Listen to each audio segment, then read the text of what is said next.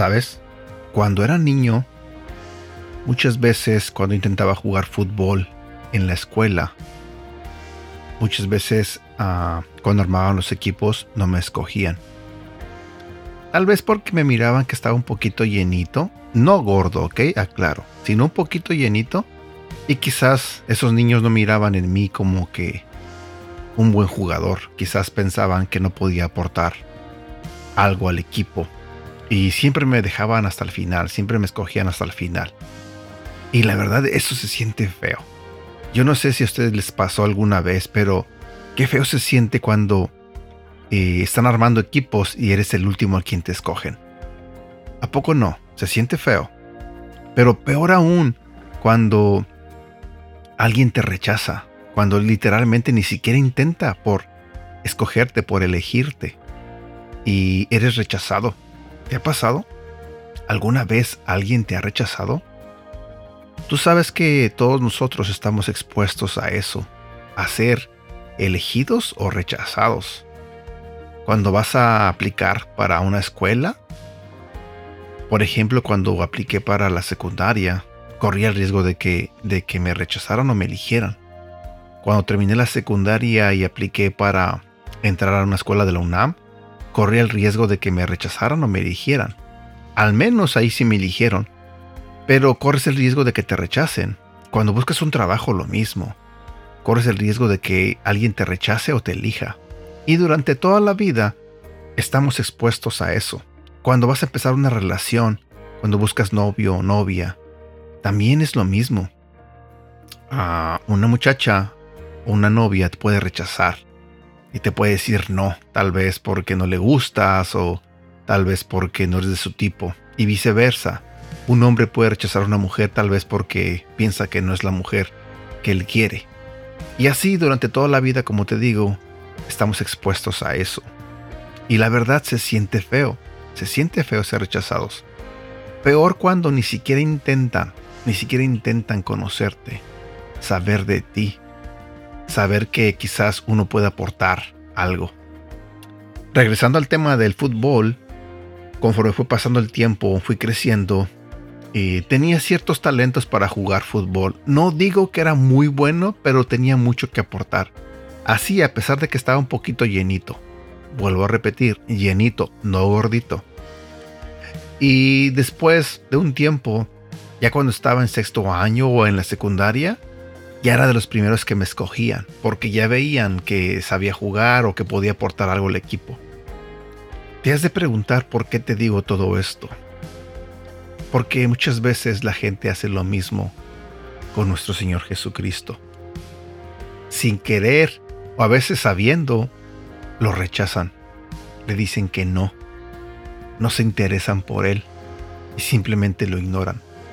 Mucha gente vive su vida a su manera creyendo en muchas cosas, eh, alabando a otras personas. Por ejemplo, cuando hay un ídolo de fútbol, la gente se apasiona por ellos. La gente se vuelve loca cuando, por ejemplo, van a ver a un artista en un concierto. Se desviven por ellos. Pero nuestro Señor Jesucristo ni siquiera lo voltean a ver. Ni siquiera se dan cuenta de lo que Él hizo en la cruz por nosotros que murió por nuestros pecados para que nosotros pudiéramos estar cerca de Dios. El día de hoy quiero hablarte sobre eso, sobre el rechazo de que mucha gente ha hecho a nuestro Señor Jesucristo y de lo que Él hace con nosotros, porque Él nunca, nunca, nunca nos rechaza. Buenos días, mi nombre es Edgar y este es el devocional de Aprendiendo Juntos. El tema de hoy se titula No le echo fuera. Si vamos a la Biblia, en el libro de Juan, en el capítulo 6, versículo 37 nos dice, Sin embargo, los que el Padre me ha dado vendrán a mí y jamás los rechazaré. La historia está llena de rechazos y supuestos fracasos. Van Gogh vendió un solo cuadro en toda su vida, pero pintó 900.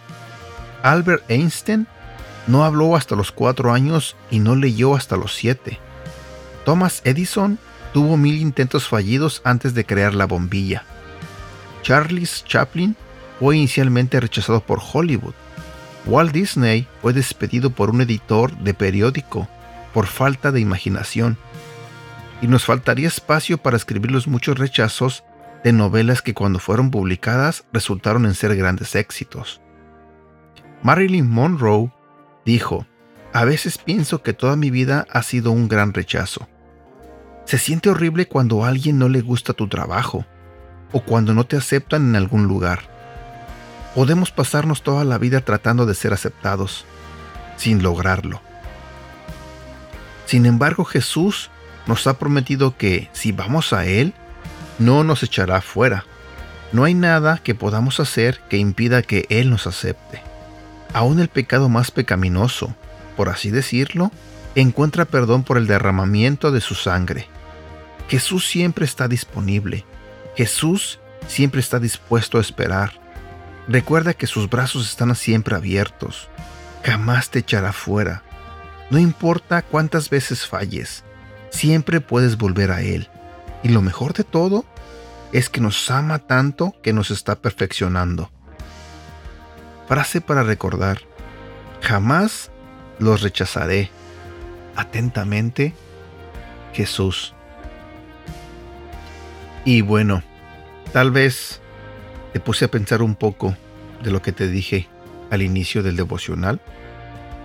Y tal vez te puse a pensar un poco con el devocional en sí. Pero seamos honestos. Todos, la mayoría de nosotros hemos rechazado a nuestro Señor Jesucristo. Hoy en día hay gente que lo rechaza. Hoy en día hay gente que, como te dije hace ratito, se vuelve loca al ver algún personaje de televisión y compran sus discos, compran sus pósters y infinidad de cosas que hacen por las personas de este mundo, cuando esas personas en realidad no hicieron nada por ellos. Pero, por otro lado, vemos a nuestro Señor Jesucristo, el Hijo de Dios, que vino a este mundo a morir por nosotros, a morir por nuestros pecados, que permitió que le hicieran tanta cosa mala, que lo maltrataran, que lo golpearan, que derramara tanta sangre solo por amor a nosotros. Y nosotros no somos capaces de voltear a verlo. Y nosotros no somos capaces de valorar ese gran sacrificio que él hizo por amor. ¿Por qué alabar las cosas de este mundo? ¿Por qué idolatrar a otras personas y no a nuestro Señor Jesucristo, que dio todo por nosotros? Lo importante y lo que me gustó de este devocional es que Él siempre, siempre va a estar con los brazos abiertos para que cuando tomes la decisión de aceptarlo, de decirle que sea tu Señor de tu vida, Él con mucho gusto estará ahí esperando por ti. Tal vez hoy en día vivas una vida muy ocupada, tal vez hoy en día vivas una vida eh, creyendo en otras cosas. Pero no esperes que el tiempo pase.